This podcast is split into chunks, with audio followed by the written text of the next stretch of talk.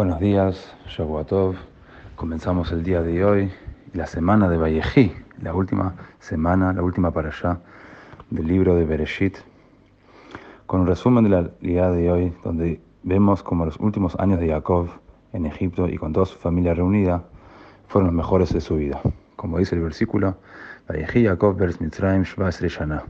Jacob vivió 17 años en Egipto. Dice el Rebbe en el Hot, tomo 10. A pesar de la alegría de Jacob al ver a su familia reunida y fiel a sus tradiciones, es difícil imaginar cómo los años pasados en el ambiente idólatra de Egipto pudieron haber sido los mejores de su vida. La respuesta a este misterio es que, como se mencionó anteriormente, Jacob había enviado a Yehuda a establecer en Egipto una academia para estudio de la Torah.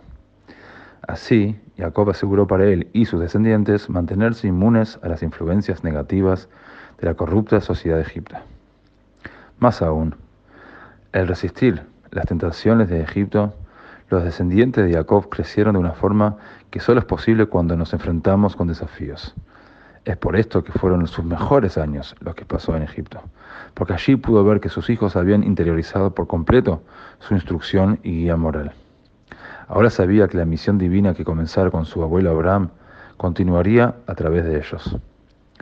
Del mismo modo, muchas veces nos encontramos en Egipto, en lugares de oscuridad espiritual. Tal como Jacob y su familia, es a través del estudio de la Torah como nos mantenemos a salvo de la oscuridad de Egipto e incluso allí revelamos divinidad.